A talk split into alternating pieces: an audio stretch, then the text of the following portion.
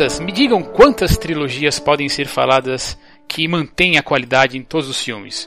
Para cada poderoso chefão existe um, dois, três, quatro Velozes Furiosos. Para cada De Volta para o Futuro temos três, quatro adaptações de futuro distópico. Então, vamos falar de coisa boa? De novo? Continuando para Mordor, seguindo Frodo e Sam, Aragorn, Legolas e Gimli. Voltamos para a Terra-média e para o Senhor dos Anéis com As Duas Torres. E aqui é o Thiago Lira. Aqui é Matheus Des. Aqui é Thiago Damasceno. E bem-vindos mais uma vez ao Tiricast.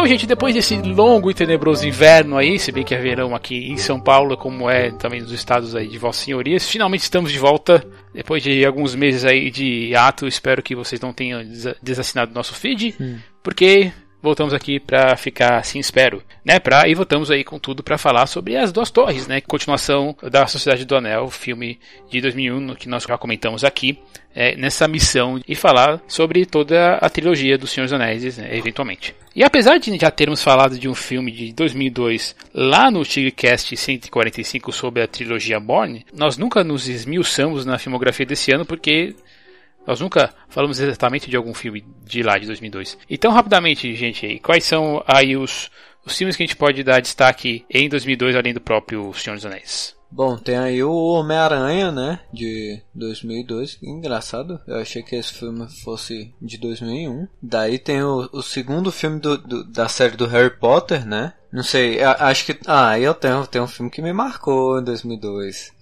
que é o melhor filme ruim de M. Night Shyamalan, porque é muito bom, mas não faz nenhum sentido, que é Sinais. Pois é, né? A gente já conversou sobre Shyamalan, Shyamalan uma vez aqui. E eu tenho. Eu, eu sou um certo defensor do Shyamalan até, até o até esses sinais. Uhum. Na verdade, até a vila, né? Até a vila, na verdade. Eu, eu, eu ainda defendo Shyamalan, que a vila já é de 2004. A partir dali eu já, já tenho meus problemas com ele. Não, você ia falar, eu tinha, eu tinha 12 anos na época, me pelei de medo desse filme. ah, é? Nossa. Na cena do Matagal ali, do, do ET em cima da casa. Aí depois que eu, que eu fui assistir Contatos Imediatos do Terceiro Grau, aí que eu vi a referência toda. Pois é, mas eu tenho uma, eu tenho um carinho. Não mais medo não. Eu tenho um carinho por esse filme ainda. Uh, e também, só pra animar a nossa alma nerd aqui, Star Wars Episódio 2, Ataque dos Clones desse ano. Vi esse filme acho que três ou quatro vezes no cinema. Deus me livre. Uh, já Harry Potter a Câmara Secreta, como você comentou, Matheus, é, eu, eu só vi, eu, eu, nunca fui um fã de Harry Potter como é o meu irmão, por exemplo, mas eu sei que o filme deu bastante hype mesmo. Assim como uma continua, continuação de Austin Powers, lá, que é o, o Homem do Membro de Ouro, que eu acho que é o mais sem graça dos três. Na, na animação começa a Era do Gelo, né? Pois é, né, cara? E olha, a animação, eu não sei se vocês viram a última que lançou esse ano, mas é um filme horrível. Deus me livre. É muito ruim, cara. Eu não vi ainda. É, e a Era do Gelo é que eu comentei lá no começo. É um filme assim que se marcou como franquia, mas não começou a. não, não, não, deu, não deu liga. Né? Principalmente, porque, principalmente porque esse último ele é um, ele é um esplendor visual, mas é, é, mas é fraco assim de roteiro, de direção, principalmente porque na verdade quem dirigiu o filme foram uh, foram os, alguns animadores do filme dos filmes anteriores. Mas os caras querem levar ao extremo também, né, cara? Quantos filmes que já não tem dessa bagaça aí desse Era do Gelo, né? O que lançou agora é a quarta continuação. Na, quinto filme. É a quarta? Putz, pra mim parece que todo ano tem, tem um Era do Gelo. Não, mas, mas é isso mesmo, Era do Gelo, Era do Gelo que... esse seria a Era do Gelo 5, né? Que, que é o Big Bang. É, eu, eu, nem vi o. Vocês, vocês têm, uma, têm uma ideia? Eu vi o filme, tem crítica inclusive aí, né? O, o Big Bang, e eu não tinha visto o 4, e eu acho que nem o 3, provavelmente. Acho que nem o 2, pra falar a verdade. É, também temos o MIB 2, né, do Barry Sonnenfeld, que faz muito tempo que eu assisti, eu assisti no lançamento, então realmente eu não tenho. Eu, eu, eu não me marcou muito como o primeiro. Tem um aqui, nível sessão da tarde, muito bom.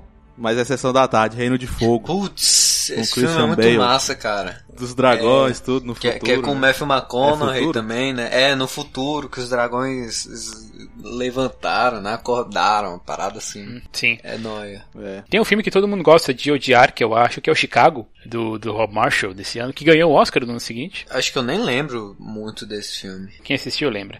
Ah, temos também ah, uma das encarnações do, do Pierce Brosnan, do 007, Um Novo Dia para Morrer. Eu não lembro se é o último, o último filme dele com, como James Bond agora. Realmente, essa, essa questão de James Bond pra mim foge à minha cabeça. Tem também o, o remake da Máquina do Tempo. Tá, tá, é um filme que até gostei na época de ter, de ter assistido, mas também não posso, também não posso falar muita coisa. Cidade de Deus. Cidade de Deus de Mano. 2002, né? Olha aí. Eu acho que é um filmaço.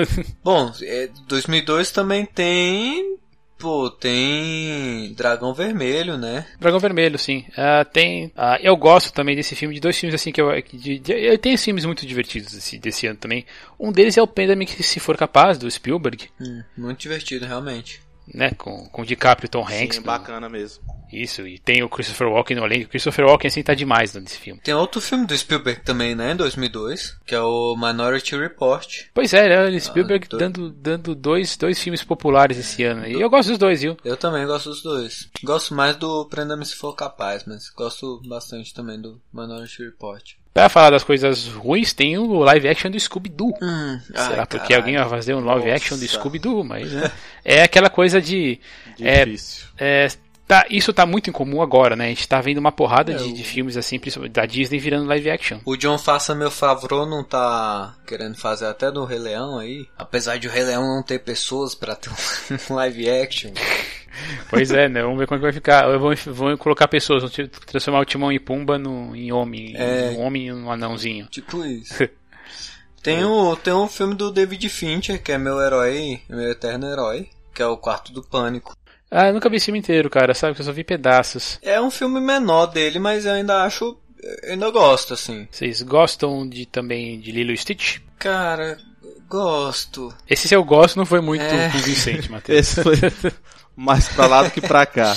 É porque teve, teve uma época que sempre falavam de Lilo e Stitch muito. Inclusive, acho que a, a- eu tenho uma cunhada que é criança, assim, que gosta muito de Lilo e Stitch. Eu não sei se é Lilo e Stitch se é alguma outra animação, mas. Então eu sempre ouço falar muito de Lilo e Stitch por algum motivo. Aí eu, eu fui me desgastando, assim. Mas eu gosto do filme, é um bom filme, boa Pode animação. ser, pode ser. Emocionante. Temos aí um dos, um dos primeiros filmes, tal, talvez, que abriu a porteira aí pra, pra Hollywood fazer remake de filme japonês, que foi o chamado, do Gore Verbinski, que eu gosto bastante. Tem outro que pegou carona no sucesso da Múmia, o Escorpião Rei. Nossa, eu eu era adolescente, na época achei o máximo, mas não marcou não. não tipo, não revi várias vezes depois não, é, ficou naquela época mesmo. É, na verdade nem precisa ser revisto, viu? Eu te garanto. É. Eu lembro de alguns, alguns outros filmes, assim, por exemplo, que, que vão me marcar. Vão, eu até gosto, como por exemplo a continuação do Blade, que eu acho que tem uma, tem uma história interessante. O Gangue de Nova York do Scorsese, que é um Scorsese menor, mas mesmo assim até os menores filmes de Scorsese ainda são, pra mim, ainda são interessantes de algum jeito. Ainda são filmes do Scorsese, né? E, e nesse filme tem, nesse ano tem um outro filme de um grande herói meu. Cara, que, fi- que ano bom, É? hein?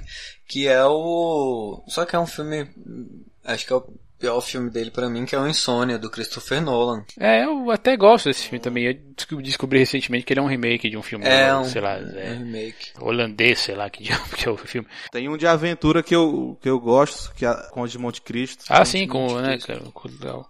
com o Jim Caviezel, muito, é um ator que eu, que eu esperava que fosse o super-homem.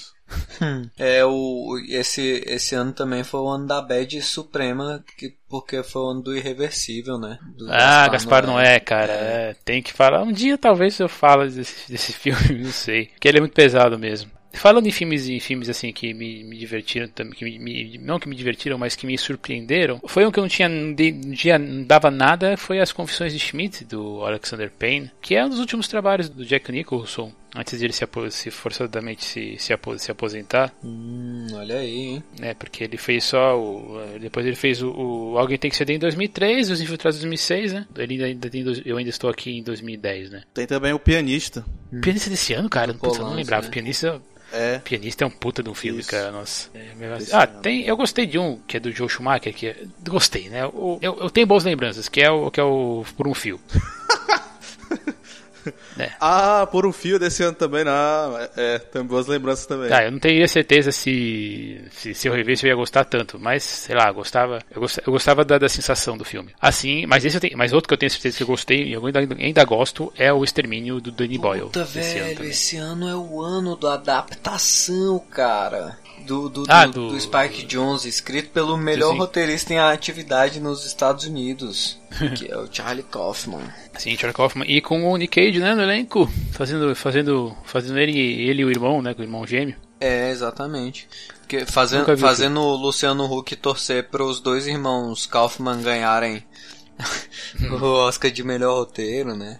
Aí, viu só? Tem algumas pérolas assim que eu preciso até revisitar, como é, esse, esse, esse, daí. Eu lembro de ter gostado Códigos de Guerra, que é com o Nicolas Cage também. Só que é um, assim, é um filme menor de guerra. Acho que... Olha, pra falar de franquias, né? Resident Evil o primeiro, a primeira franquia hum. advinda dos cinemas desse ano também, e que teremos o último, assim espero, o filme ano que vem. Ah, e claro, não pode, a gente pode esquecer de falar de Crossroads, que é o primeiro filme da Britney Spears. Putz, isso existe? Oh.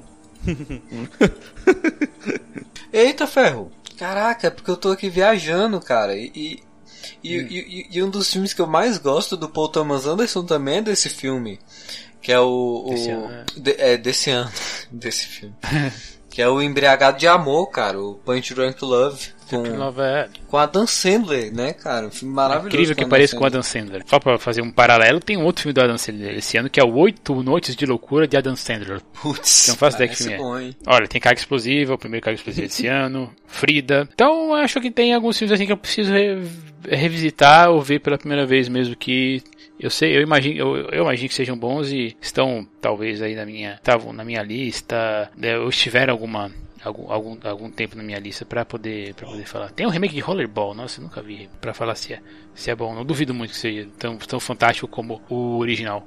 Tem a nova versão de Solaris, que é do Steven Soderbergh, né, hum. é, baseado no, no, no, livro do, do, do Solaris, é Stanislaw Lem, né, ele é, ele é russo. É um dos melhores livros de ficção, que, ficção científica que eu já li. Esse filme nem tanto, né? Muito mais a gente vai ficar comparando com a versão do, do Tarkovsky. Mas é isso aí, gente. Eu acho que tem alguns filmes legais, outros nem tanto. Mas vamos lá, como sempre. Mas tem é, realmente alguns filmes assim que né, realmente dá, dá vontade de ver, de rever mesmo. Nossa, ah, só um adendo, cara. Eu tenho um filme que é fantástico esse ano, que é do Danny DeVito, chama Morras Multimorras. Vocês já viram? Caralho, nunca ouvi falar. Não, não vi não. Cara, esse filme é fantástico, é fantástico, fantástico. Por favor, assistam. É, é uma comédia assim, de uma comédia. É, o pessoal fala de comédia de humor negro, é fantástico, fantástico, fantástico é, com o Edward Norton no elenco. Ele faz um, um apresentador de televisão de, de, um show infantil que ele é um rinoceronte de, de pelúcia. Tem também o, o Robin Williams no elenco. Fantástico, demais, demais, demais. Super recomendado. Vou dar uma olhada depois.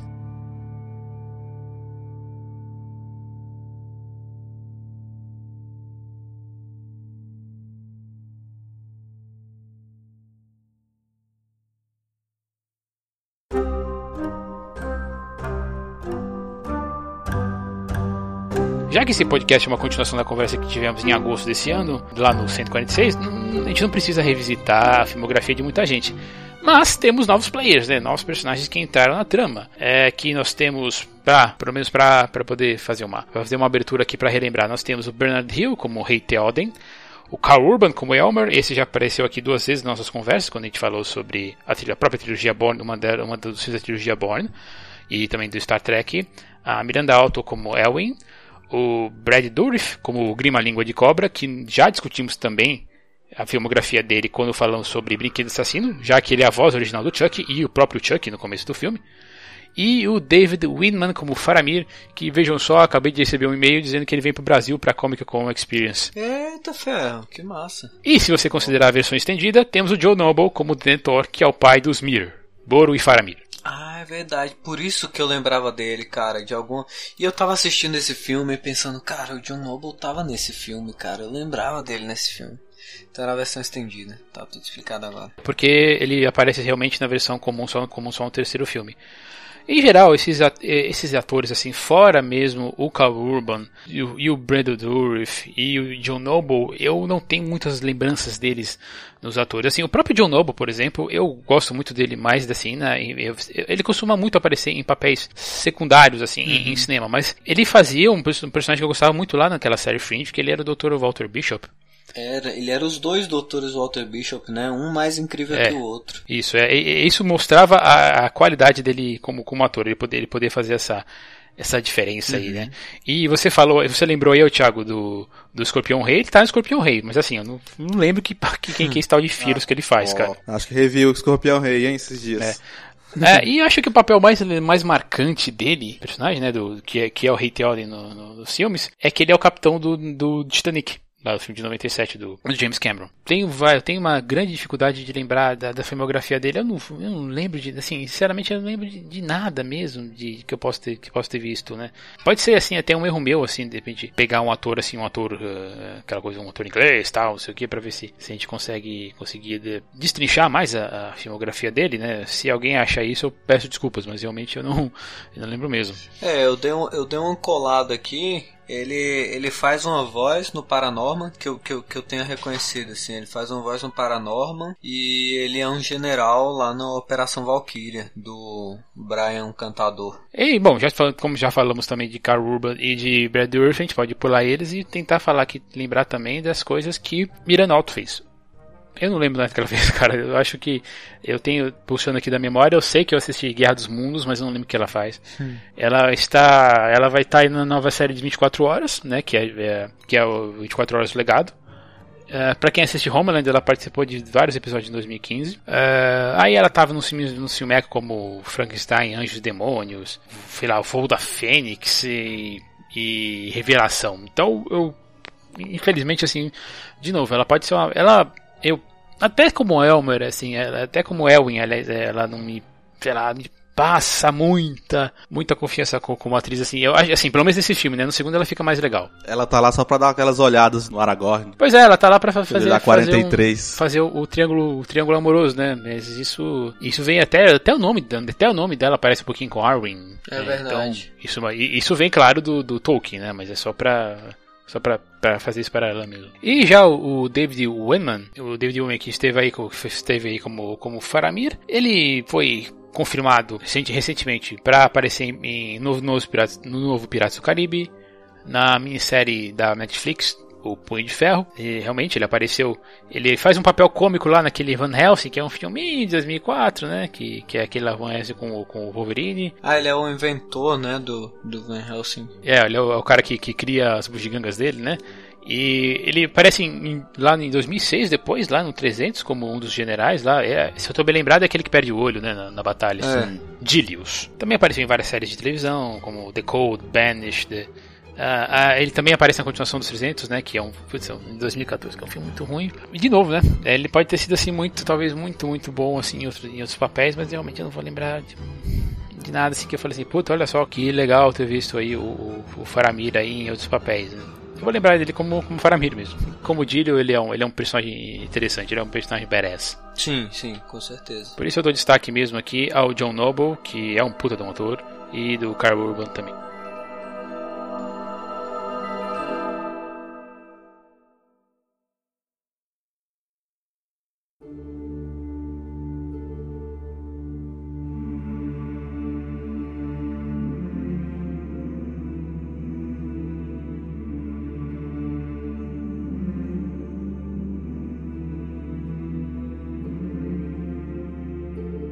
Ok, então vamos lá, gente. Vamos lá para as nossas discussões gerais sobre Os Senhores Anéis As Duas Torres.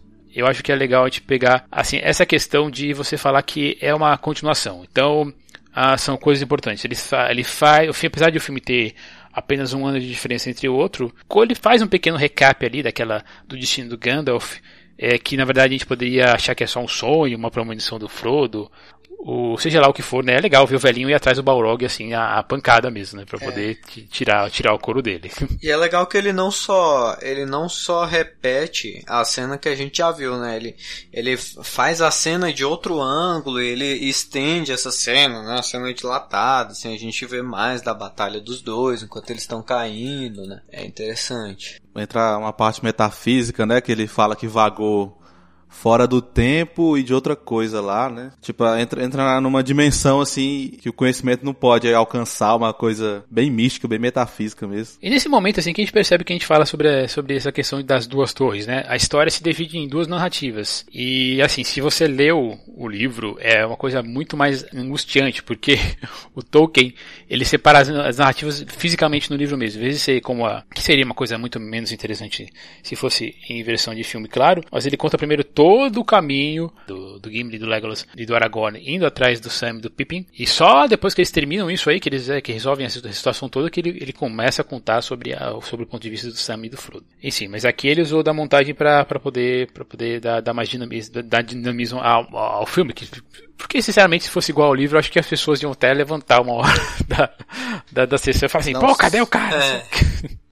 Se ficasse muito ali no Frodo e no Sam o tempo todo, meu Deus. Ou ao contrário mesmo, né? Mesmo se fosse a primeira parte do a primeira parte dos três. Ah, tem algumas coisas que eu gosto assim, muito em relação ao Sam, né? Porque o Sam, ele é aquele personagem um pouco mais, um pouco mais normal, digamos assim. Não que o, não que o Frodo também não seja, né? Mas é que o Frodo tá aquele fardo, né? De, ser, de, de carregar o anel. Mas eu gosto de como o Sam é construído, sabe? Com pedaços do condado. Então ele é uma lembrança viva do passado, com as panelas e os temperos que ele vai carregando. É meio cômico, mas vai, é, ele, ele é a nostalgia daqueles dois. Não, você falou de nostalgia, quando ele vai cozinhar os coelhos, ele fala de batatas, aquela é até um momento mais cômico no, no filme, que o Gollum lamenta que ele vai cozinhar os, os coelhos. É engraçado, porque cria uma relação meio paradoxal, né? Porque ao mesmo tempo que ele é o maior retrato que a gente tinha, a gente não, né? Que eles tinham lá no condado, tem até um momento que o, o próprio Frodo fala, né? Que se não fosse por ele, ele não estava tão longe. Então, ao mesmo tempo que ele é um reflexo do que, do que eles tinham, ele é um, um impulso para eles continuarem em frente, né? O Sam é, ele, ele começa a ficar como meio que a, a base da dupla. Uhum. Que nesse filme que o Anel tenta mais o Frodo, né? Sim. Ele, o Frodo fica mais. Mais vulnerável não, é mais tentado, né? Aí tá lá o Sam pra meio que botar ordem na casa. É legal a função dele. É engraçado porque, na verdade, para mim, durante toda a trilogia, a, a, tarefa mais difícil, na verdade, não é a do, do Frodo, né? A tarefa mais difícil para mim é sempre a do Sam, porque é o, o Sam que tem que se manter lúcido, né? Se não fosse pela tarefa do Sam de, de, de se manter lúcido e de é, manter o Frodo no, no, caminho certo, o Frodo já, já tinha perdido na Sociedade do Anel mesmo, né? Porque ele vai, vai se tornando cada vez mais parecido com, com, com o Gollum, né? E, e, e, quem sempre puxa ele de volta é o, é o Sam. É ele que tem que aguentar as recaídas do Frodo, né? É que nesse, nesse momento as recaídas não, não estão assim tão fortes ainda, né? Mas é, é, aquela, é aquela coisa de, de estar perto do anel ao mesmo tempo que chegando perto de Mordor, né? Então isso vai, vai transformando o Frodo, como o Matheus falou, né? Mas transformando no aí mais alguma coisa mais perto do Gollum, que finalmente nós temos a visão dele em total, considerando que no filme anterior a gente via só sombras por uma, por uma questão mais técnica do que, do que dramática, né? Porque eu estava lendo numa entrevista que quando, quando a Weta estava fazendo os, os, efeitos especiais, eles não tinham chegado, e isso daí eles não tinham chegado na técnica ainda, né? Tecnicamente falando, sobre a qualidade perfeita assim que o Gollum deveria expressar. E aí nós temos isso em 2002, em 2002 com finalmente a, o vemos verdadeiramente o Andy, o Andy Serkins interpretando o Gollum como ele deveria ser, né? Pelo menos na versão do Peter Jackson. E eu gosto que ele faz com o nome Gollum, porque no, se você lê o livro você vê que ele é citado assim, ele fala é, mais ou menos assim como se o Gollum fosse uma presença sempre é sempre constante ali naquela, naquele ser que é o Smeagol. E é legal que ele, eu gosto daquela coisa dele, dele, dele tossir o nome dele, né? Gollum, Gollum, sabe? É como se fosse alguma coisa que tivesse tentando sair, ou algum tipo de. Ou como se, se o personagem tivesse mesmo. Se fosse uma doença, Sim. né? Uma possessão do personagem, né? Não é ele, é Gollum, é o Gollum, é, é aquela coisa na garganta. É. É, eu acho que essa comparação da doença é maravilhosa, assim, né? Porque não, não, não deixa de ser um, uma doença da mente, né? A, a, obsessão, não deixa de ser, um, sei, uma ferida da mente, né? Que, que, que é o Gollum. Gollum é obsessão pura, né? Isso é, isso é pouco explorado, por exemplo. É mais explorado nos apêndices do, do Senhor dos Anéis. Eu vou ficar, ficar repetindo Tolkien ah, direto, mas espero que vocês me perdoem. Mas é uma coisa que a gente já viu lá no, no, livro do Hobbit, eventualmente também viu ali no primeiro filme do Hobbit, né, apesar de né, todos os problemas do filme. É por isso que o Gollum é um personagem tão, tão, tão importante. Assim, ele, é, ele, é importante e não só isso, ele é um dos personagens mais incríveis do Senhor dos Anéis e da trilogia toda. Porque ele, porque ele representa aquela perdição extrema, né? Então é tudo que é tudo aquilo que o tudo aquilo que o anel promete e depois te toma. É aquela, aquela coisa dele ficar deformado, de ficar criar essa personalidade essa personalidade dupla e ser ferido pelo anel.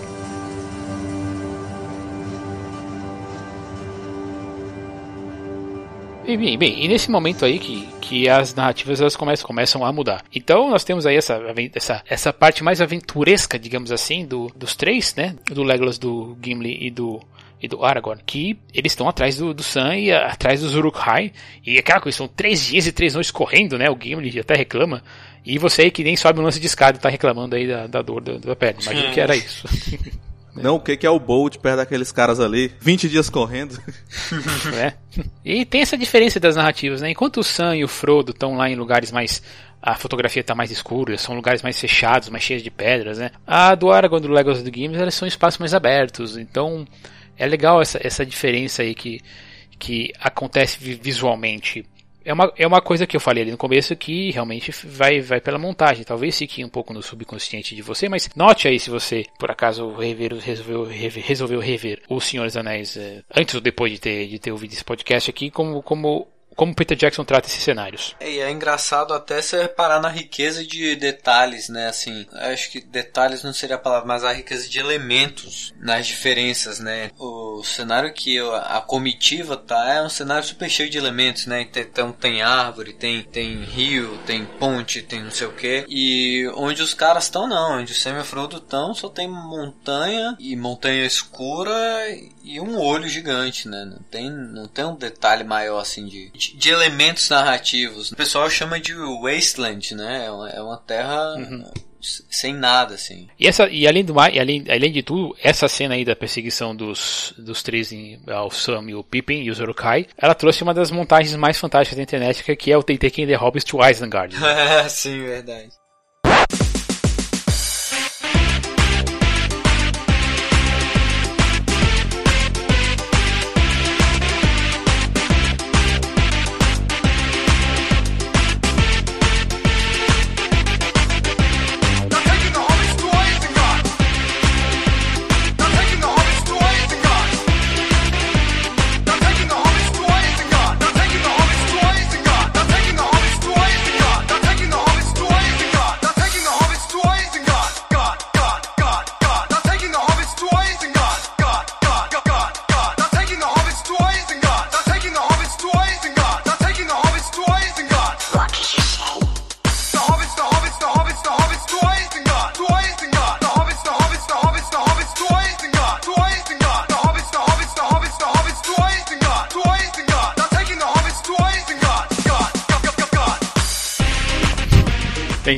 Colocar aqui a musiquinha, que é, é fantástico quando mostrar isso, cara. Começo do YouTube, é, os primeiros vídeos assim que eu. Eu não vou dizer que foi o primeiro vídeo que eu vi, mas foi um dos primeiros vídeos que eu vi, assim, falando sobre.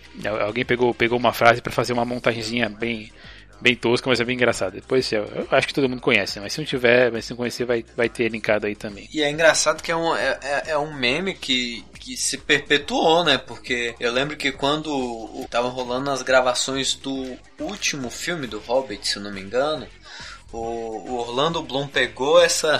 pegou um iPad com, com, com essa música e aí gravou um vídeo com trechos da música, né, da, da, da, montagem, e trechos dele mesmo, velho, gravando o Hobbit cantando a música. Então é, uma parada que durou, né?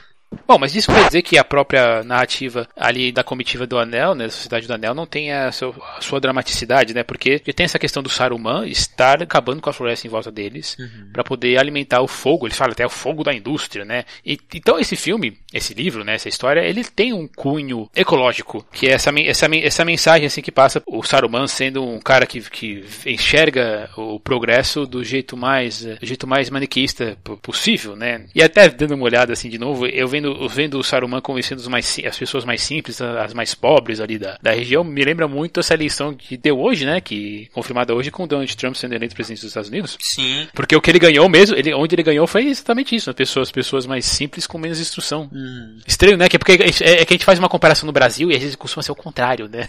Tem sempre esse estigma de menos politizado, menos educado é, é a esquerda. Mas é engraçado, Thiago, porque ele, ele tem essa, essa figura do Saruman como o cara né, é, industrialista, né? Mas o, o Barbávore chega a falar uma hora que ninguém liga mais para as árvores, né? E daí a gente pensa, não sei se é uma fase que eu tô agora que eu fico pensando nessas merda, mas assim, teve uma hora que eu pensei, cara, mas se a gente vivesse no mundo, na Terra-média, a gente seria o Saruman, porque a gente faz isso, né, cara? Uma constatação triste. é, totalmente, né? Porque é a gente que destrói o ambiente em prol da, das máquinas, né? Da industrialização do mundo. Então, o que, que esse cara tá querendo dizer, né? A gente é o vilão da história, cara. Quer dizer, a gente é, é, um dos vilões, né? A gente é uma das, um dos generais do, do vilão, se, se, dá para dizer assim. É, isso, isso é muito comentado pelos elfos, né? Representados ali pelo, pelo pai da Arwen, né? O... É o Elrond? Elrond. É o Elrond. Elrond. É isso que ele fala, né? Que, é, que é, desde o começo, desde, desde, o filme lá, que ele, ah, você tem que confiar nos homens, eles falam, né? Os homens, né? Sangue no, no melhor já tá, já tá diluído aí, faz tempo, né? Eles uhum. não são mais fortes como eram antes e essas coisas, essas coisas todas aí. Mas enfim, você tem razão, é, e, e, e assim, é bem, é bem didático mesmo essa, essa questão. Sim, é sim. tanto que quando você vai ver, você vai vendo assim essa, essa destruição, eu, eu fico fazendo até um paralelo com a questão que o primeiro país que eles vão invadir, a primeira cidade que eles vão invadir é uma cidade equestre, né? Que, que a, tem a, uma sociedade né, baseada, economicamente baseada em cavalos. Posso estar exagerando um pouquinho, mas é o que eu me lembrei, pelo menos. Não, faz sentido.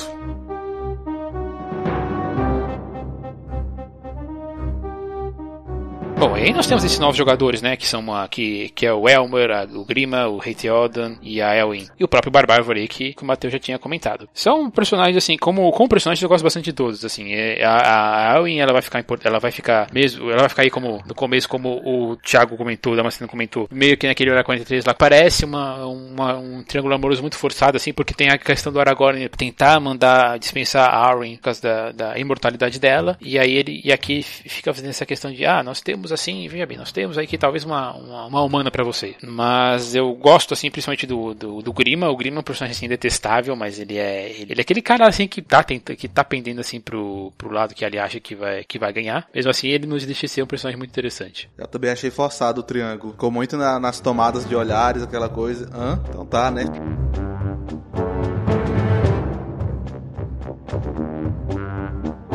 Ah, interessante que ah, eu falei, eu falei assim que são dois pontos de vista, mas ah, eles acabam, na verdade, se tornando três, né? Quando o Barbárvore aparece. Sim, com certeza. E como o Matheus já tinha falado, né, o Barbárvore é a representação, é a representação máxima dessa, dessa questão ecológica, né? Que ele está lá há muito tempo, ele tá, né, ele, ele, conhece as árvores, ele fala com as árvores, ele viu as árvores crescerem. Então imagina assim como é que um, um ser desse tão tão assim, tão antigo quanto as árvores e que viu várias árvores crescer, o que, que ele viu do mundo, né? E também tem essa questão aí da deles ter realmente totalmente desgostoso aí com, a, com a, as raças que vieram, né? sejam elas humanas ou orcs, né? Ele, ele não faz muita distinção em relação a, a isso, né? Mas ele tem uma, digamos assim, se fosse para escolher algum pior, ele com certeza diria que os ele gosta menos dos orcs, né? Hum. E ele é um pouco de alívio alívio, né? Não alívio cômico assim, mas no sentido que ele meio que resgata ideia de conto infantil de árvore falante, essas coisas. É um pouco engraçado quando ele vai vão fazer o, o debate em, em, em texto.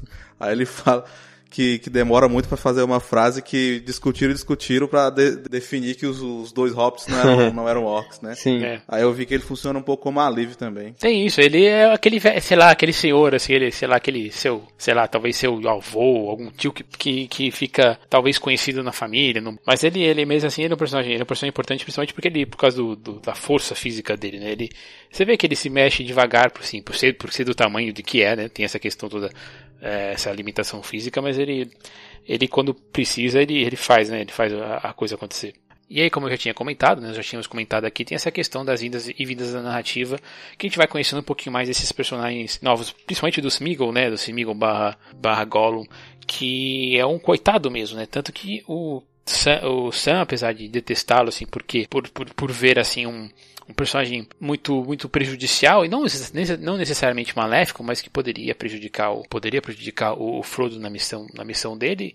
Aí já mas aí já o, o Frodo ele se vê mais como como Bilbo, né? Ele tem pena do ele tem pena do, do Smeagol, né? E nisso ele ele talvez é, comece assim a ser menos dominado pelo Anel, comece assim a ter um pouquinho um pouquinho mais de de, de força para combater para combater. E nisso a gente vai também sabendo um pouquinho mais a, do que do, do, que, que o Smeagol era, na verdade, né? Que ele fala que ele é alguma coisa, ele era um, alguma coisa parecida com um Hobbit. Então, são raças primas, digamos assim. É o povo do Rio, né? Isso.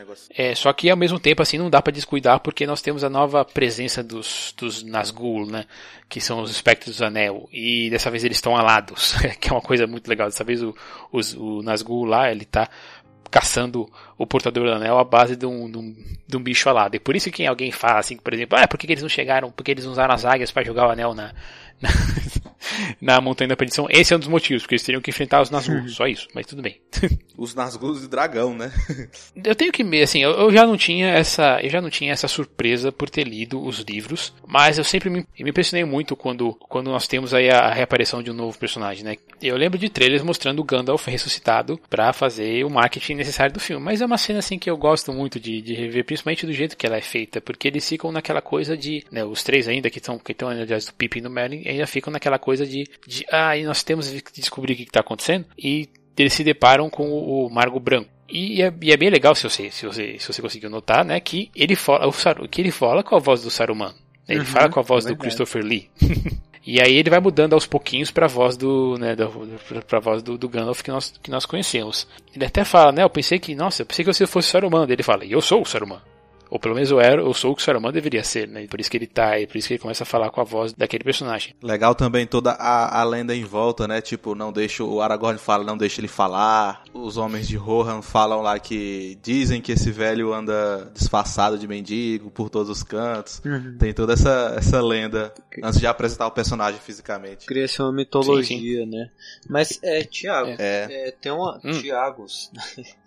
É, é. Tem uma coisa que me falaram que acontece no livro e, e que eu lembro de ter ficado confuso quando eu assisti nas primeiras vezes, assim, principalmente na primeira vez, que eu fiquei tal, ok, mas é, é, podem, porque eles, eles nunca chegam a aprofundar nessa questão dos magos, né? É, é não que eu me lembre, eu acho que eles falam isso mais no Hobbit, mas em outros livros. Mas não, não sei se no, nos filmes, por exemplo, do Senhor dos Anéis, eles chegam a aprofundar nessa questão dos magos. Só que, e aí eu fiquei meio, ah, mas ok, então tem dois magos brancos agora, ou, ou, ou, o Saruman deixou de ser um mago branco, e me disseram, eu, eu lembro que me disseram certa vez que o Saruman assumiu um novo posto, né, como se ele fosse um mago de mais de uma cor ou alguma coisa assim. O Saruman, ele, ele, ele, se, ele se autodescreve como, no livro, como o Saruman branco, aquele que, que, que contém todas as cores. Né? Então por isso que ele deveria ser, teoricamente, assim, o cara o, o mais, é, o mais é, sábio de, da, da, da, ordem lá dos, dos Stari. Uhum. Que é a palavra em Quênia para sábios que é, que são, né, que são os, os, magos. No livro ele continua sendo o mago branco. Sim, sim, ele não, ele não, ele, ele começa a perder os poderes, né? Principalmente, e tem uma questão no, eh, no fim do terceiro livro, que talvez a gente possa até comentar assim quando a gente for falar do terceiro livro, que, que ele realmente começa a. que ele que o poder dele começa a definhar. Uhum, entendi. Eu gosto muito desse detalhe assim dele falar, né, que, que até esqueceu o nome dele, o nome antigo dele, né? Porque o Aragorn fala, bom te ver, né, Gandalf dele. Gandalf? Ele é, é mesmo, né? Esse era meu nome, né? Muito tempo atrás. Isso, isso para você ver quanto tempo passou ali. Quanto tempo será que ele demorou a gente fica isso muito na memória, assim, né? Muito, muito na conjectura, né? Quanto tempo que ele. Em quanto tempo ele ficou lutando contra o Balrog? Quanto tempo ele demorou assim para ser para ser ressuscitado porque a missão dele não tinha acabado é uma coisa muito legal a erva que ele fumou do condado foi forte né? ele, ele fala que um dia era, era, o mesmo que era sei lá a experiência foi brutal foi fundo né? E nesse momento, assim, e é legal que nessas, nessa hora também começa a ter esses detalhes assim da, da união das raças, né? Do, principalmente quando você vai falar do, de um anão e de um elfo, né? Sendo, se não primeiro amigos, assim, pelo menos se começando a se tolerar. E, e até ao, ao ponto assim de você ter esse detalhe do, né, do Gimli indo de carona com o Legolas no, no cavalo, porque, porque não tinha cavalo suficiente para isso. Mas... Eu observei que o filme todo, assim, uma das estruturas do filme é a consolidação de amizades, né? O Legolas, o Gimli e o Aragorn com os dois hobbits, que eles vão procurar, o Meriadoc e o Pippin. Uhum. E entre homens e elfos, né, na, na, batalha. Então o filme todo, o Sam e o Frodo também ficam mais próximos. O filme todo versa, versa nisso, em reaproximação dos amigos, consolidação de amizade, essas coisas. E os arcos pessoais também, né, porque coisa que o, que o Thiago até falou aí que me lembrou uma outra cena, que é esse lance do Gimli no cavalo com Legolas. Me lembra aquela cena que o, que o, o Gimli pede pro Aragorn arremessar ele, né? Sendo que no primeiro filme ele tinha dito que você nunca pode arremessar um, um anão, né? É, isso é a brincadeira que ele, que ele faz, né? É, exatamente. Tem uma narrativa aí do arco pessoal do Gimli, né? Assim, abandonando esse orgulho dos anões e etc. Fica menos turrão. Sim. Eu não sei se vocês conseguiram assistir a versão estendida, mas assim, ela tem algumas coisas que eu gosto, porque principalmente, mas principalmente por ser um, um fã de Tolkien, como por exemplo, é, o poema que o Barbárvore conta sobre as esposas, mas assim, isso para mim é uma coisa que vai fazer mais sentido para talvez porque eu, por, por eu gosto eu gostar bastante dos, dos livros. É, a estendida eu não consegui ver. A estendida, a última vez que eu vi essa versão foi quando eu vi a dos três filmes pra me preparar. Olha que ingênuo, cara, como eu era jovem. Pra me preparar para assistir o Hobbit, cara, o primeiro filme. É, e tem que ter um pouco de paciência mesmo, porque, cara, o, eu não lembro quanto, a, a, quanto é a versão estendida do primeiro filme, mas esse aqui são quatro horas. Você tem que você tem que levar mesmo assim a. Cara, só de crédito tem uns 20 minutos, mas enfim. é. Não. Ah, uma coisa que eu ia perguntar sobre a questão dos inimigos, assim, é. É o, o, o, Tolkien já foi muito. Tinha sido muito. Já, eu já vi algumas pessoas criticarem Tolkien, falando assim sobre a questão dos inimigos do, do povo legal ser um povo mais europeu e os inimigos serem uma, uma, uma visão assim um tanto estereotipada, talvez, de, de, de, um povo oriental. Tanto que tem uma hora que eles abatem um dos, dos inimigos lá e tem um. Uh, ele tem é, um cabelo mais crespo, o outro tem um, olhinho assim, um olho pintado, assim como se fosse sombra. É, deu pra sentir isso também. Talvez o, talvez o Damasceno até, até falaria isso com um pouco mais de, de propriedade. Ah, senti não vou condenar a obra, porque O Senhor dos Anéis, ele é, ele é a obra como um todo, a trilogia, ele é bem clássico, bem padrão, né? É, o Senhor do Mal, ele é escuro, o bem é claro, e como o Tolkien era europeu, né, ali o ocidente da Europa, para ele era o, é o centro da, da obra dele e é aquilo mesmo, o Oriente, o Oriente estereotipado vai ser o vilão, né? Mas assim, por ser uma obra de padrões, né? Não é como o Game, Game of Thrones que mistura mais as coisas, né? O, o, mal não é exatamente negro, não vive nas sombras, nem o bem não vive na luz, essa coisa. Tipo, o Tolkien tem os personagens simples que fala, né? Não são personagens complexos, uhum. são personagens simples, quadrados, previsíveis até, né? Pera, só pra saber se eu, se eu não tava falando assim, se eu não tava apontando uma coisa que não existia, mas vale, faz sentido então, né? Até na, na, na, fisionomia dos elfos, né? Elfos são brancos, magros, altos, esbeltos, essa coisa toda. Loiros, boa parte. É, mas é um homem da sua época, né?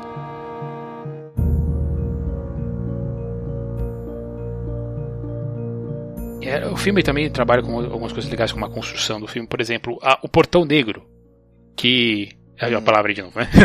portão, portão escuro, portão sombrio, que se você preferir, tá ali em frente, em frente ao, Sam, ao Frodo e agora ao Smeagol que que está acompanhando os dois na, naquela jornada, ele é um portão tão grande assim, que tão grande que só gigantes podem abrir, né? Então, é aquela coisa é, é para colocar cada vez mais dificuldades, né? Mas os hobbits, assim como como o personagem dos Smeagol, eles são pequenos por um motivo, né? Então eles passam despercebidos. É, tem tem uma questão assim de, de ajuda quase divina, a, por exemplo a capa que cobre os dois, né? E isso que é um, um elemento de esconderijo dado pelo, pelos elfos.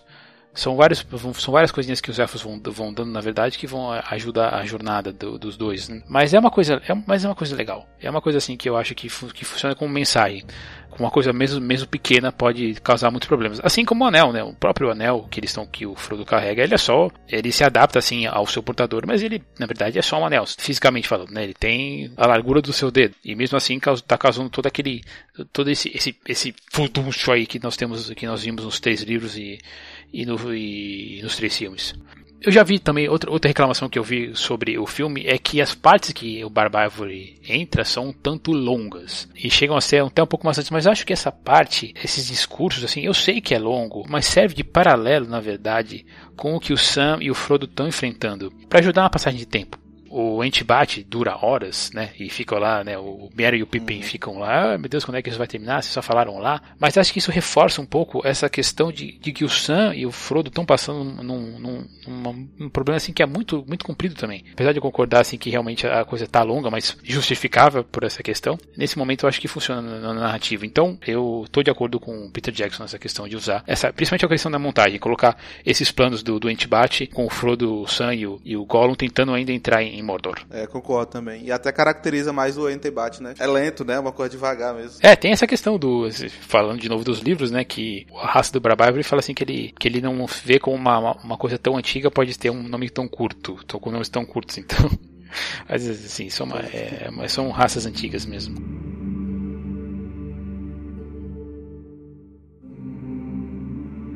E nós temos também essa parte da que é um tanto quase como um filme de terror que que o rei Theoden está sendo dominado pelo Saruman lá na cidade de Rohan e ele é exorcizado. Aquilo é, um, é uma coisa de, ele é exorcizado mesmo. Chupa pelo, de Macedo. Né, pelo filme de terror, né? Tem aquela piada lá, porque muita gente também já virou meme, né? De You have no power here. you have no power here. Mas é o que acontece ali, é um exorcismo mesmo. É, uma, é um pequeno trecho de terror ali nessa questão de, de do Rei Theoden lá em Rohan. E é, é, o momento que o Gandalf vai mostrar seus novos poderes, né? É, pra saber que assim, veja bem, estou renovado tal, agora pode vir pro é, pau mesmo. Não sou mais cinzento. E eu acho que é, uma, que é uma das cenas mais emocionantes do filme, é quando o segura a espada de novo. É assim, Putz, cara, não sei, eu não sei. Pode até parecer meio, meio piegas tal, mas não sei o que. Mas o, o Gandalf entregando a espada pro Theoden eu acho demais. Não, aquela parte é. O filme todo ele provoca catarse. Essa aí é uma. E é bonito que o Gandalf fala, né? Assim, que você já parece mais jovem, mas vai parecer muito mais quando você estiver te segurando a tua espada, né, cara? Enquanto o Gandalf reclama o poder dele, né? Como, como, como branco ali, o, o Theoden reclama o poder dele como, como rei. E expulsa o, o Grima ali a chutes praticamente.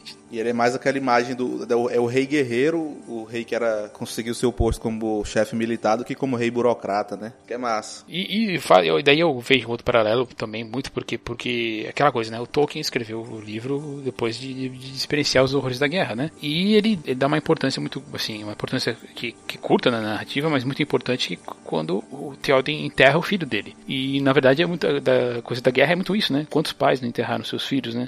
Que é uma coisa antinatural, assim como é uh, seria antinatural você derrubar árvores para esquentar uma, uma, não, não só pequenas árvores, né, mas mas, mas derrubar uma floresta para fazer uma, fornalha para alimentar as chamas da guerra. E essa questão de Endor, Endor sendo abandonada, também é essa questão de guerra, né? Putz, quantas pessoas não tiveram que ser tiradas dos seus, dos, das suas casas, né? Você pode pensar aí na, na questão jude, dos judeus, dos ciganos, né? Todo mundo assim que veio, que, foi, que sofreu nas, nas mãos assim da, de quando, quando Hitler começou a invadir aquela a região, a região ali da, da Polônia tal, e outros, e outros anexos ali da, da Europa. É, é, é legal a gente ficar fazendo esses paralelos, né? É, é uma coisa que Tolkien transformando as experiências dele, as experiências da vida dele em alegoria. O Peter Jackson, né, e, todo, e, e, e todos os outros roteiristas transportando isso pro roteiro e aí, eventualmente pra tela. É, esse filme mostra, tipo, é, ele tem também a questão do engajamento, né? A guerra chegou, e aí, você vai fazer o quê? Os homens vão fazer o quê? Os elfos vão fazer o quê? E vai, você vai lutar ou não, né? Porque por, por mais pacifista que a pessoa seja, uma hora ela tem, tem que ter uma, uma decisão, né? No,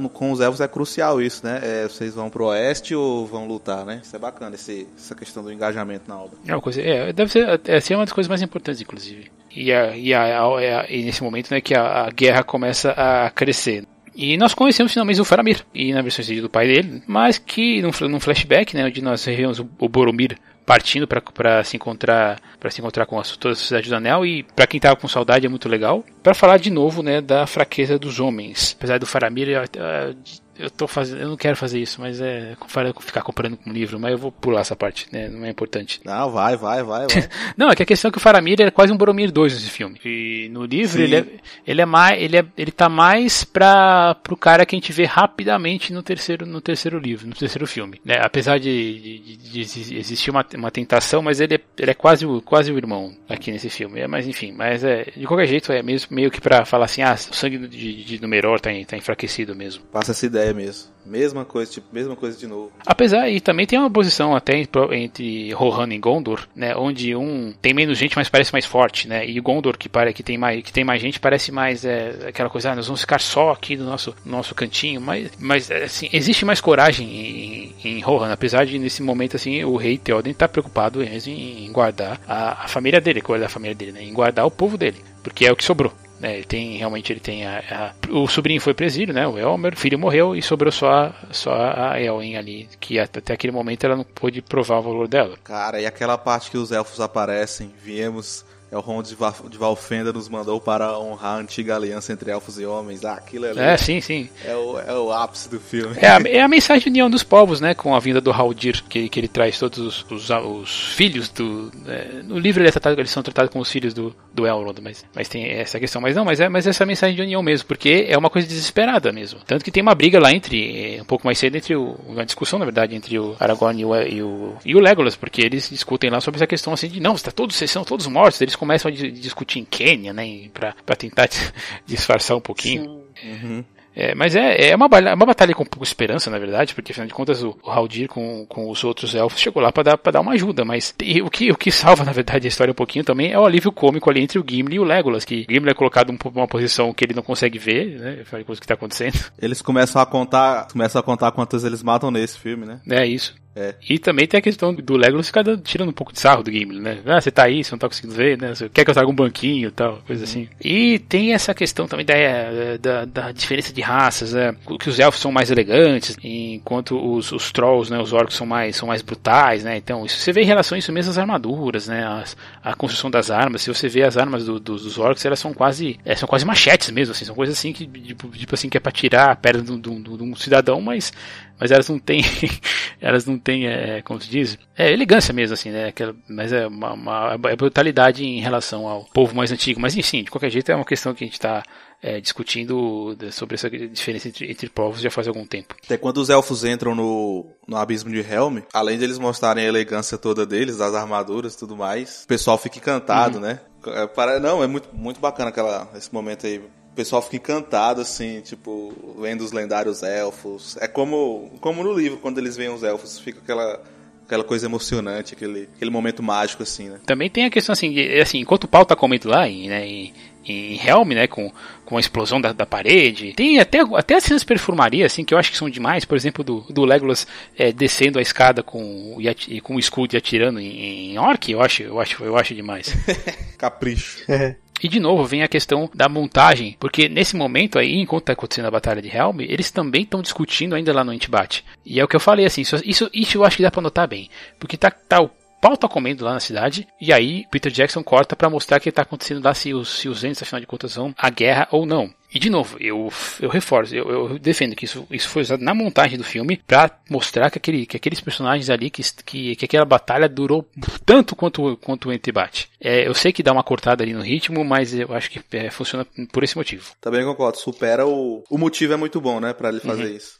Tem um motivo coerente. E, e, tem um pagamento no final, né? São os entes que chegam né, na, na, na, fortaleza do Saruman. Mesmo que durante o decorrer da batalha é, é, essa cena quebre um pouco o ritmo, ela é ela, no fim das contas, que é a mais importante daquelas batalhas ali, né? Que estão acontecendo. Sim, a gente estava esperando, na verdade, todos os resultados, né? Porque nesse momento aí, como você já falou, né, o Matheus, sobre, sobre o, o Gimli ser pedido, para ser jogado, né? que é o contrário do primeiro filme, que ele pede para ninguém, né? Ninguém joga um elfo, ninguém joga um anão. Mas nesse momento que as histórias aí, elas começam a ficar mais escuras mesmo, né? Vai, vai anoitecendo, né? Seja no tempo, na fotografia tal, elas, elas, as pessoas vão ficando sujas de sangue, de fuligem. Mas como o próprio Aragorn diz para um, um jovem que tá ali batalhando em Helm, sempre há esperança. E no fim das contas, olha de novo a questão do sentido. Isso muito do texto do, do, do Tolkien, claro. Porque o Gandalf fala, né? Ele fala, ele fala que vai vai cumprir uma missão dele, que ele precisa sair ali de, da, da cidadela para cumprir uma missão, que essa missão é buscar o Elmer. E ele fala, né, ao quinto dia, né, você olha para o oeste, que eu vou estar tá chegando.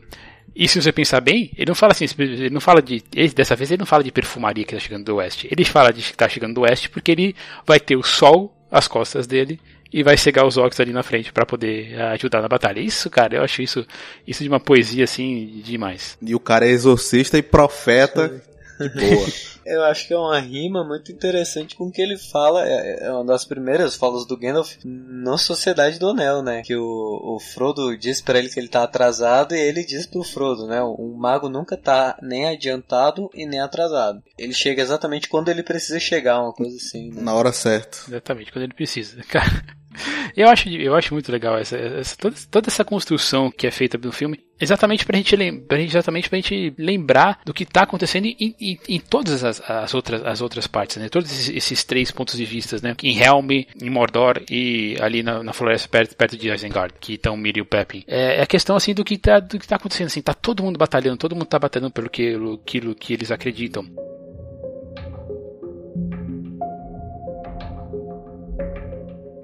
O Frodo está sofrendo pela, pela dominação do Anel. Ele chega quase a entregar o Anel do Poder ao, ao Nazgûl, mas ele é salvo por quem? Pelo Sam, que realmente traz a esperança de volta para ele ali, né? Tem muito, é, é uma cena muito forte porque é a primeira vez que o Frodo ele tira do de Coldra ferroada, mas dessa vez ele ameaça o Sam. E se você notar, é o mesmo, é a mesma câmera. Você, assim, compare os frames. É a mesma a câmera está na mesma posição que quando ele atacou o Gollum no começo do filme. Assim, é, é a mesma, assim, é aquela é de, uma, é de baixo para cima, ele fazendo a, a, câmera assim perto do pescoço dele, é tudo assim para mostrar que dessa vez ele estava vendo, vendo coisas assim, vendo o, o Gollum no Sam. E é uma cena muito triste assim, né?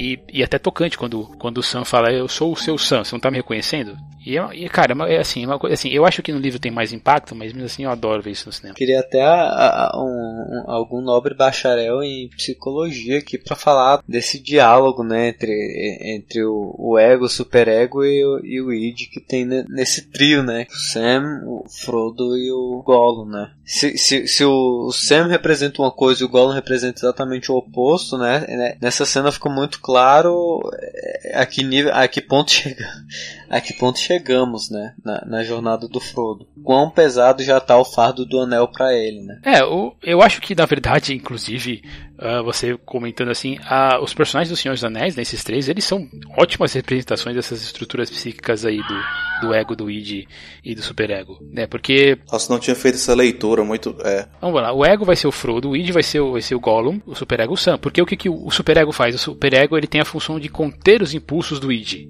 Uhum. Né? Quem tem o impulso? O impulso é, é a parte do Gollum. Né? E o ego, ele, é, ele tá meio preso aos desejos do id. Então acho que assim, eu tô falando muito por cima, né? Mas é, mas é assim, eu não sou, eu não sou psicólogo, né? Mas do, do pouco que eu, que eu de psicologia é mais ou menos isso aí. Se alguém estiver ouvindo aí e quiser se aprofundar um pouco mais nessa questão, eu agradeço.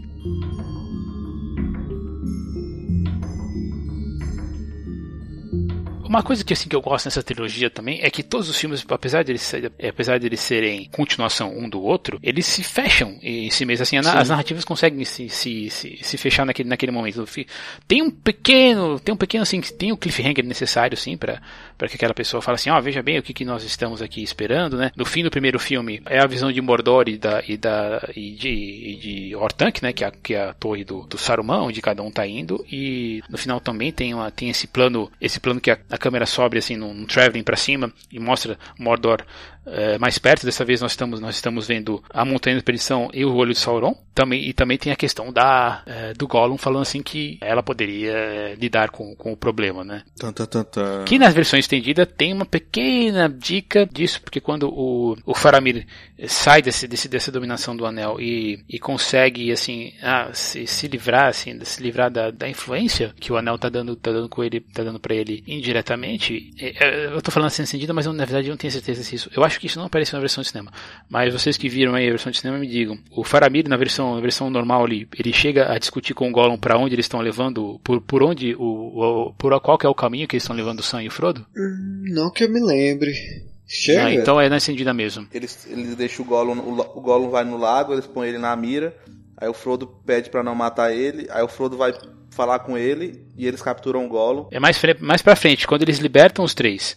Quando Faramir liberta os três, ele, eles mostram para ele onde é que ele, onde ele tem que ir para ir por debaixo da cidadela, né, dali da Minas, ali é Minas Tirith, né, que é onde eles estão. E aí tem uma hora que o Gollum fala assim: "Ah, eu vou levar eles para baixo, por baixo". Daí ele pergunta: "Você está levando ele para Tirith Ungol?" Daí ele fala: "Não, não, sim". Daí ele, ah, não. Daí o, o Faramir, o Faramir enforca, aí ele fala: "Sim, sim". Daí ele, daí ele fala: "Ó, esses cuidados porque lá Tipo, falam que tem um, um mal inominável, não sei o que. Então isso é, é, um pouquinho a mais assim da, da versão estendida. Apesar de que o Marcelo Paradela que não pôde gravar com, com, a gente hoje, ele disse que gosta ele gosta mais da versão estendida desse filme do que a versão estendida da Sociedade do Anel. Mas enfim, eu acho que esse, esse filme ele, ele, ele tem muitas assim coisas que tem essa questão aí do de aprofundar um pouco mais a obra do Tolkien, mas ao mesmo tempo tem umas coisas assim que realmente eu entendo por que, que foram tiradas do filme. Por exemplo, tem, a, tem uma discussão, tem além dessa discussão do Faramir com Gollum, tem o Merry e o, e o Pippin achando a dispensa do, do Saruman em Orthanc, tipo, tal, e isso, é. isso depois que isso depois que, que já houve o ataque lá, que já tá tudo resolvido em, em, em Helm. Então, sabe, precisa, precisa, é uma coisa que precisava, o filme precisava terminar. Mas, mas assim, eu, eu gosto dessa, mesmo assim eu gosto dessa parte. E, né, como, como eu falei, o filme tem, o filme se fecha com uma cena, uma cena de ligação, uma fala de ligação que nós vamos descobrir que, que quem pôde assistir na época teve que esperar um ano, mas quem já sabia do livro já sabe que qual que era o, perigo que viria ali no filme seguinte. Principalmente porque no livro a história a história termina nesse perigo né, do segundo livro. ah, eles, eles usam o, o vilão do, do fim do segundo livro como, como desafio do terceiro, porque é, no roteiro eles estruturaram não ia ter um, um, grande mal ser enfrentado e por isso que o grande monstro do segundo filme é, é colocado no terceiro. Mas quem, no fim das contas todo mundo já sabe, né? Mas a gente vai discutir isso só no próximo programa.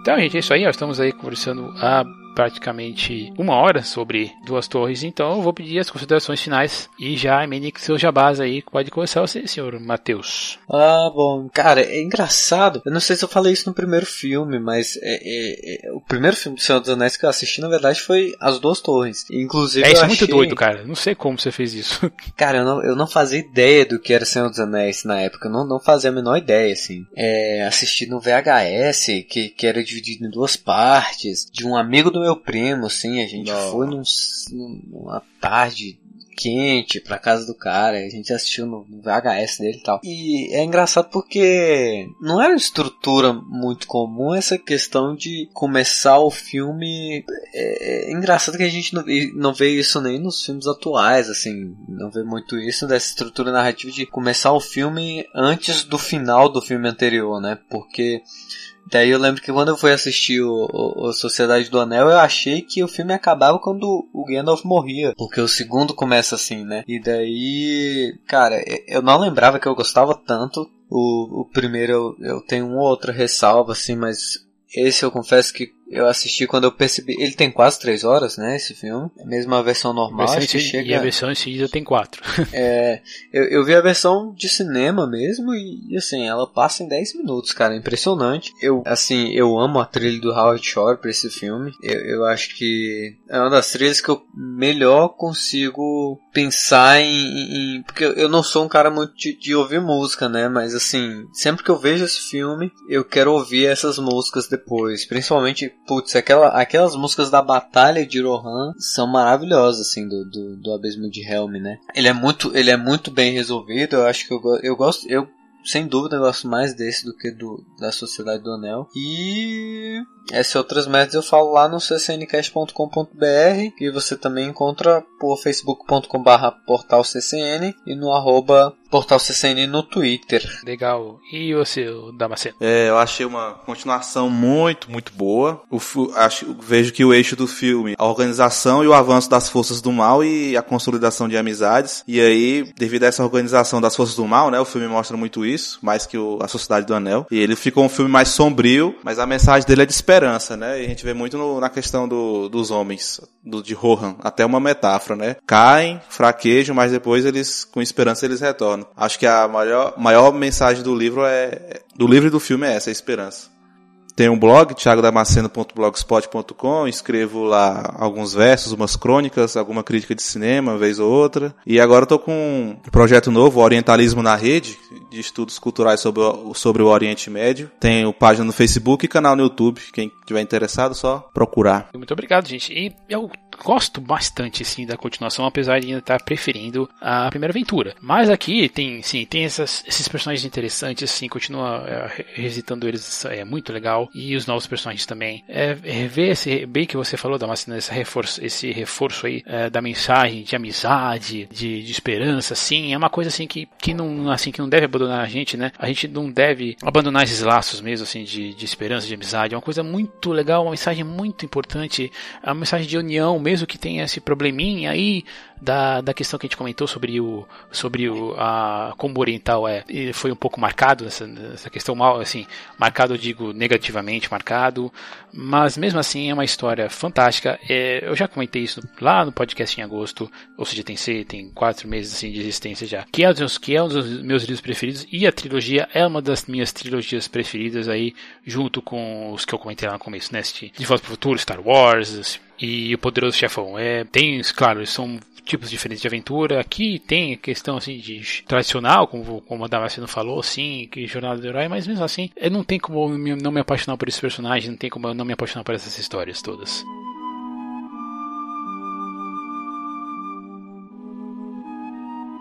Então, gente, muito obrigado por vocês terem ouvido a gente, muito obrigado por vocês terem participado também. E eu quero pedir a opinião de vocês que estão ouvindo. Afinal de contas, o que você acha de Senhor dos As Duas Torres? Para fazer isso, ó, entre lá no site, né, umtigocinema.com e também pela fanpage ali na rede social. Também temos um perfil no Twitter, se você quiser seguir, e os nossos perfis pessoais também lá no Twitter que vão estar linkados aqui na postagem considere contribuir lá no Padrim, a contribuição que você achar justa, e a partir de 12 reais você já tem algumas regalias. Mas lembre-se que o importante mesmo é comentar, é compartilhar nas redes sociais, porque afinal de contas a gente precisa de um pouco mais de exposição. E compartilhe, DRT, no Google Plus também, estamos lá em todas essas redes sociais, aqui você achar melhor. No boca a boca. E eu vou atualizar nossa lista lá no Spotify para você ouvir Farewell to Lorian do Howard Shore com letras da Fran Walsh e cantada pela Hilary Summers. Gente, mais uma vez obrigado e a gente se vê na semana que vem. Hein? Tchau. Falou, valeu. Corram para o abismo de Helm.